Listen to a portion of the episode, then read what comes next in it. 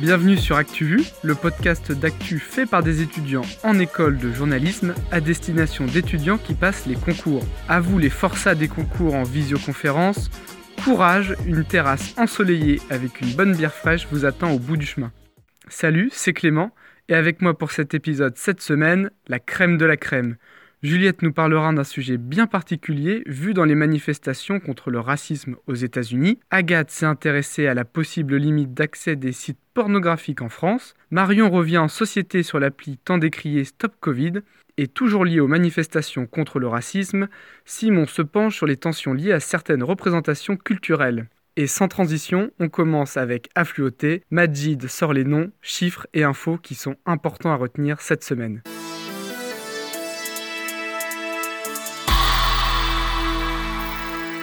Retenez bien ce nom. Yassine Bouzrou, l'avocat représente juridiquement la famille Traoré et joue un rôle clé dans les rebondissements du dossier. Petit rappel, Assa Traoré demande justice dans l'affaire du meurtre de son frère, Adama Traoré, par les forces de l'ordre en juillet 2016, lors de son immobilisation. Cette affaire est le point culminant des rassemblements à travers la France face aux violences policières ces dernières semaines. Un autre nom à retenir, Stéphane Soumier. C'est l'infomédia de la semaine. L'ex-animateur sur BFM Business lance sa propre chaîne de télé. À partir du 16 juin, il officiera sur Bismart, une chaîne exclusivement consacrée aux petites moyennes entreprises et aux très petites entreprises. 30 milliards d'euros, c'est le déficit attendu en 2020 sur les retraites. La cause principale est le vous savez quoi. Une estimation qui reste provisoire, déclare le Conseil d'orientation des retraites. Il anticipe toutefois une aggravation du déficit déjà de 25,2 milliards d'euros. 170 000. Il s'agit du nombre de comptes supprimés par Twitter cette semaine. Ces comptes, favorables à la Chine, menaient des campagnes de désinformation et de propagande sur la situation à Hong Kong. 22 août 2020. Il s'agit du jour du dépassement. Selon l'Institut Global Footprint Network, il a reculé de 3 semaines grâce à la pandémie. En 2019, il avait eu lieu le 29 juillet. Cette date correspond au jour où l'humanité a consommé toutes les ressources que la Terre peut produire en un an. Malgré tout le fiasco provoqué par le Covid-19, oui je l'ai dit, cette date fait partie des côtés positifs de la crise d'un point de vue écologique. Au top champion, direction la rubrique internationale en compagnie de Juliette. Keep America great. How dare you? can be do what we want to do. Vous l'avez tous vu, depuis quelques semaines, des manifestations contre les injustices raciales ont éclaté aux États-Unis et dans ces rassemblements, une pancarte White Coats for Black Lives, blouse blanche pour vie noire est apparue. Tu nous expliques un peu ce que c'est, Juliette? Oui Clément, c'est vrai que l'on a pu apercevoir cette pancarte ces derniers jours. Pourquoi? Eh bien tout simplement parce qu'il existe aussi une injustice systémique face à la médecine aux États-Unis. On a clairement pu le ressentir pendant l'épidémie du coronavirus. Si seulement 12% de la population est afro-américaine, il représente 26% des cas de Covid et 23% des morts du virus. Mais pourquoi sont-ils plus touchés? Alors les raisons sont souvent les comorbidités comme le diabète, l'obésité ou encore les maladies cardiovasculaires qui sont bien plus fréquentes parmi les Afro-Américains. Et Bonnie Jade Hilton, médecin anesthésiste réanimatrice, nous l'explique au micro de Brut. On ne peut pas parler de comorbidité sans parler de racisme systémique qui mène à ces comorbidités dans certaines communautés. On ne peut pas parler de maladies respiratoires, asthme et bronchite sans évoquer les polluants dans l'environnement et les lieux où on choisit d'implanter les industries. On ne peut pas parler de diabète et d'obésité si on ne parle pas des déserts alimentaires ou apartheid alimentaires comme ça s'appelle, où il n'y a pas de restaurant ou de primeur avec des produits frais ou naturels à moins de 30 km à la ronde. La crise du coronavirus a donc accentué cette inégalité. Mais ce n'est pas nouveau, c'est ça? Non, d'ailleurs le mouvement White Coats for Black Lives est né en 2015. Derrière cette initiative, des étudiants en médecine scandalisés qui prônent un racisme devenu un problème de santé publique. Et de nombreuses enquêtes montrent que les patients noirs sont soignés différemment. Par exemple, selon le rapport national sur les disparités dans la santé en 2012, les hommes afro-américains qui se plaignent de douleurs à la poitrine attendent plus longtemps pour un électrocardiogramme. Il faut aussi savoir que dans le corps médical aux États-Unis en 2018, 56% des médecins étaient blancs et 5% étaient afro-américains. Pour résumer tout ça, une autre pancarte, Black Pain Matters, c'est-à-dire la souffrance noire doit compter aussi. Une autre actu sur les États-Unis, Juliette? Donald Trump a signé un décret et menace de sanctions les magistrats de la Cour pénale internationale. C'est une riposte à la décision d'autoriser l'ouverture d'une enquête pour crimes de guerre et crimes contre l'humanité en Afghanistan, une enquête qui vise à poursuivre des militaires américains. Le texte autorise donc Mike Pompeo, le secrétaire d'État américain, en accord avec le secrétaire au Trésor, à bloquer les avoirs aux États-Unis des responsables de la CPI impliqués dans l'enquête, mais aussi des restrictions de visa contre ces responsables et les membres de leur famille. On retrouve maintenant le Trump brésilien, Jair Bolsonaro. Là-bas, le bilan du coronavirus s'alourdit. Oui, le pays vient de passer le cap des 40 000 décès. Sur la plage mythique de Copacabana, des membres d'une ONG ont creusé symboliquement 100 tombes, un hommage aux victimes et surtout une action choc pour dénoncer la gestion de la crise par le président Jair Bolsonaro. Merci Juliette. On retourne en France. Agathe nous y attend avec de l'info insolite. La République, c'est moi Quelle indignité. Nous sommes sur le service public. Et ils sont là Ils sont dans les campagnes Parce que c'est notre projet Et on commence par parler des sites pour adultes, Agathe. Et oui Clément, vous n'êtes peut-être pas sans savoir que pendant le confinement, beaucoup de sites pornographiques ont rendu gratuit leur accès premium, une mesure peut-être à l'origine de l'amendement voté par le Sénat dans la nuit de mardi à mercredi. Mais c'est quoi cette histoire? Le but est de renforcer la protection des mineurs concernant l'accès aux sites pour adultes. Aujourd'hui, il suffit d'un simple clic pour justifier de son âge. Marie Mercier, sénatrice LR, propose deux solutions, un système utilisant les empreintes bancaires ou encore France Connect. Oui, vous avez bien entendu le même système que celui utilisé pour payer vos impôts pourrait permettre de vous identifier sur un site porno. Cette solution est déjà en vigueur pour les jeux d'argent en ligne.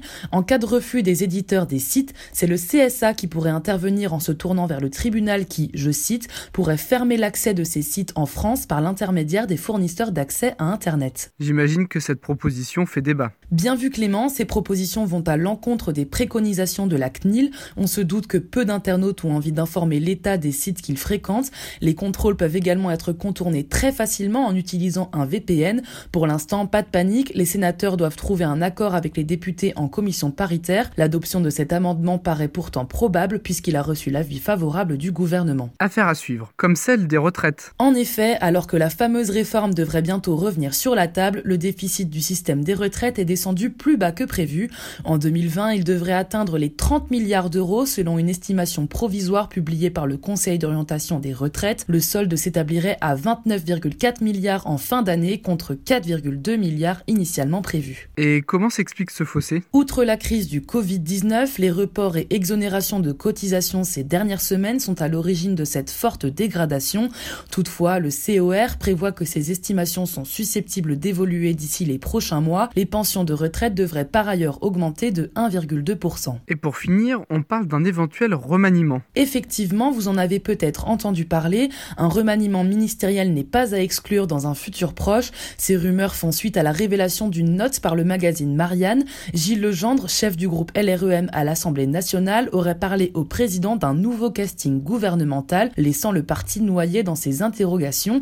Voici un petit résumé de la situation par Michael Darmon sur Europe 1 jeudi matin. Oui, Emmanuel Macron veut changer de Premier ministre et il étudie l'hypothèse de nommer Le Drian pour remplacer Édouard Philippe. Le chef de l'État est bien obligé d'admettre que le probable maire du Havre n'est plus le premier venu. Édouard Philippe devra quand même opérer une révolution. Hein. L'écologie, le passage à l'économie quasi subventionnée, la mise en place d'une politique sociale. Bref, pour rester Premier ministre, Édouard Philippe devra se remanier. Une fois n'est pas coutume, affaire à suivre, c'est tout pour moi. Salut Agathe Direction Londres, où Marion garde un œil attentif sur la société, et notamment française. Bah, on m'a demandé de, de, de rendre service, j'ai rendu service, monsieur. Vous en avez assez, hein? Vous avez assez de cette bande de racailles. L'application Stop Covid a été mise en service le 2 juin dernier, Marion, et elle fait toujours parler d'elle. Oui, Clément, on ne présente plus l'appli ni même l'objet des débats qu'elle a suscité. Cette semaine, c'est son contrat de maintenance et son hébergement qui sont pointés du doigt. Ils sont facturés entre 200 000 et 300 000 euros par mois, et c'est Outscale, une filiale de Dassault Systèmes, qui en a la charge. Problème, selon l'association Anticor, il n'y a eu aucun appel d'offres pour ce marché.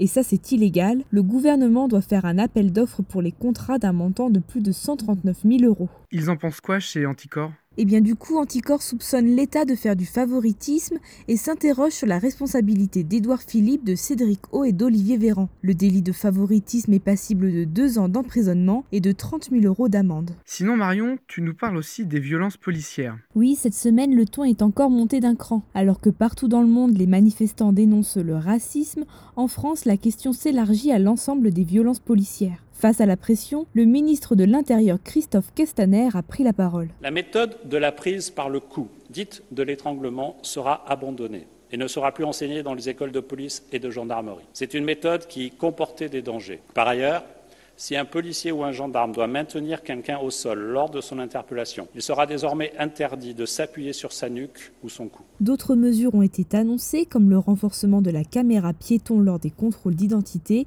ou la réforme de l'inspection générale de la police nationale et de la gendarmerie nationale. Et comment réagissent les policiers? Alors, pas très bien. Les policiers se disent lâchés par leur ministre et ils menacent même de ne plus mener d'interpellation. On demande très clairement aux policiers de ne pas s'exposer au risque. Donc ça veut dire que s'ils ont affaire à un individu violent, puisqu'on leur a supprimé notamment les techniques d'interpellation, une des techniques qui leur permet euh, de maîtriser un individu, et eh bien dans ce cas-là, on ne s'expose pas.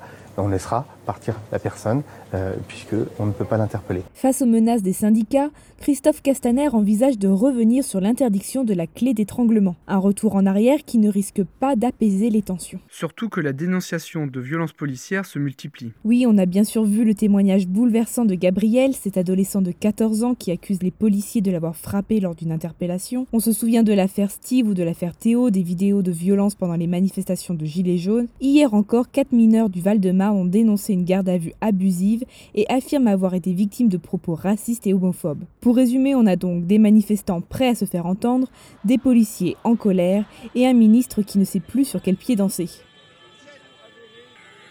Bref, c'est la merde. Bye Marion, and see you soon. On aimerait tous aussi qu'il soit là avec nous, au bord de la Garonne. C'est Simon, aussi solide sportivement que culturellement. Il présente la rubrique Sport et Culture cette semaine. Vous savez, moi je crois pas qu'il y ait de bonnes ou de mauvaises situations. Pas ça, Zinedine. Oh non C'est aussi la culture qui nous les brise. Hein. La chatte, la chatte qu'il a, la chatte Simon, aujourd'hui tu nous expliques la situation un peu tendue entre certaines représentations culturelles et les mouvements antiracistes récents. Des statues jetées à l'eau, taguées ou même décapitées, ces derniers jours plusieurs monuments ou éléments culturels liés à l'esclavage ou le colonialisme ont été dégradés. De Christophe Colomb à Léopold II en passant par le général Lee, plusieurs allégories sont tombées en France et un peu partout dans le monde. Leur point commun est évidemment le système colonialiste ou esclavagiste qu'ils représentent, c'est d'ailleurs la raison pour laquelle ils ont été défaits, ce qui remet donc sur la table un grand débat à la fois historique et culturel. Faut-il garder les symboles représentant une période d'oppression, évidemment la question divise entre ceux qui ne supportent pas de voir ces représentations affichées en pleine rue et ceux qui les défendent. Mais Simon, quels sont les arguments de chaque côté Eh bien du côté de ceux qui déplorent les dégradations, mais surtout en avant l'importance historique de ces représentations, le fait qu'elles font partie d'un certain héritage et d'un patrimoine culturel, mais dans l'autre camp, c'est ce qu'elles impliquent qui est rejeté, l'esclavagisme, le colonialisme et un système d'oppression. Pour l'historien Pascal Blanchard, la question est plus large. Il y a 12 744 musées en France on a fait 23 musées du sabot et on n'a aucun musée d'histoire coloniale. La solution se trouve donc peut-être dans l'éducation historique, mais il est fort probable que ces statuts fassent débat encore longtemps. Au niveau culturel, toujours, c'est l'Opéra de Paris qui est mal en point. Dans un entretien pour Le Monde, son directeur général Stéphane Lissner a confié son inquiétude. Celui qui devait quitter le navire en juillet 2021 a décidé d'écourter son séjour à janvier. La raison, donner du temps à son successeur Alexander Neff pour qu'il puisse prendre des décisions rapidement. Et en effet, il va falloir réagir parce que l'Opéra de Paris affiche 45 millions d'euros de dettes et qu'il est encore fermé jusqu'au 15 juillet prochain. Et justement, le gouvernement met peu à peu en place un filet de sécurité pour soutenir le secteur culturel. Pour l'heure, il représente 3,3 milliards d'euros et des mesures sont peu à peu annoncées. Parmi elles, l'année blanche pour les intermittents du spectacle, ce qui leur assurerait l'assurance chômage jusqu'au 31 août 2021. Et pour terminer, côté sport, des nouvelles de notre tendre et cher Toulouse Club. Va rester, ne va pas rester, le mystère reste entier. Alors que le sort du TFC semblait scellé après l'annonce de la fin de saison, il y aurait encore un espoir de voir de la Ligue Lycéens au Stadium. En effet, le Conseil d'État a rejeté la demande de reprise portée par l'Olympique lyonnais, mais a donné raison à Amiens et Toulouse qui contestaient leur relégation. Mais attention, les deux clubs ne sont pas assurés de se maintenir avec cette décision puisque c'est la Ligue de football professionnel qui aura le dernier mot. Merci garçon. On poursuit avec les recommandations. Un problème avec les concours cette semaine, c'est Hello qui vous donne une solution. Je te donne juste un petit conseil. Franchement, il faut que tu vois ça. Tu le connais lui? C'est vraiment pas mal ce livre. Ça, c'est bon à savoir. C'est quand l'apéro? C'est un incontournable. Il faut que t'écoutes ça. J'adore le concept. C'est de la bombe. C'est où que ça twerk? Mais elle est où la moulaga? Nous sommes déjà au mois de juin et qui dit juin dit fin de la période des concours. Les derniers euros se jouent actuellement. Même si nous vous souhaitons à tous de réussir et d'intégrer une école cette année, il est important aussi de vous montrer que des voies pour devenir journaliste, il n'y en a pas qu'une. Hello, aujourd'hui tu nous présentes donc Hugues, étudiant en Master 2 à l'ISFJ. Oui, aujourd'hui la chronique recommandation se transforme un petit peu. Certains d'entre vous devront peut-être retenter leur chance l'année prochaine ou prendre une autre voie pour devenir journaliste. Il faut que vous sachiez que ne pas réussir ces concours ce n'est pas une fin en soi et qu'il est toujours possible de rebondir et d'y parvenir. C'est grâce à sa persévérance et à la passion qui l'anime, tout comme vous, que Hugues a réussi à se faire une place dans le monde du journalisme, sans école reconnue par la profession, bien qu'il ait tenté les concours. Alors moi je les ai passés deux fois. La première année j'étais en classe préparatoire à Lille. J'ai eu une seule admissibilité. J'avais déjà eu une expérience en presse. Euh, J'étais correspondant local de presse à la Nouvelle République. Je me souviens, la personne en face de moi me disait euh, Oui, j'ai vu que vous avez euh, pas trop d'expérience. Euh, je leur ai dit Bah quand même si, regardez dans mon CV, euh, j'ai fait ça pendant un an sans euh, bénéficier de, voilà, d'une convention de stage d'une école. Il y a la personne en face de moi qui me dit Oui, mais vous comprenez, ça remonte à 2011, c'est Et là, en fait, je me suis dit Mais on le voit souvent aujourd'hui, il y a des rédactions qui prennent pas euh, des gens parce qu'ils sont pas en école ou ils ont ils ont pas de convention de stage. Et l'inverse aujourd'hui les écoles elles veulent aussi des gens qui veulent de l'expérience. C'est un peu parfois le serpent qui, qui se met au bout de la queue et c'est pour ça que je suis parti à Paris euh, l'année d'après pour euh, m'inscrire une nouvelle fois en école préparatoire au concours. Et en plus je me suis dit bah écoute Hugues euh, t'as reproché de pas avoir fait de stage. Tente ta chance tu peut-être plus euh, de possibilités euh, de pouvoir faire un stage Malgré une deuxième année de prépa que nous avons d'ailleurs faite ensemble, Hugues n'a jamais été retenu dans l'une de ces fameuses écoles reconnues par la profession, mais aujourd'hui, et c'est pour cette raison que je vous propose son témoignage, il est pour moi la personne de ma prépa la plus intégrée dans le monde journalistique, et cela car il n'a jamais baissé les bras.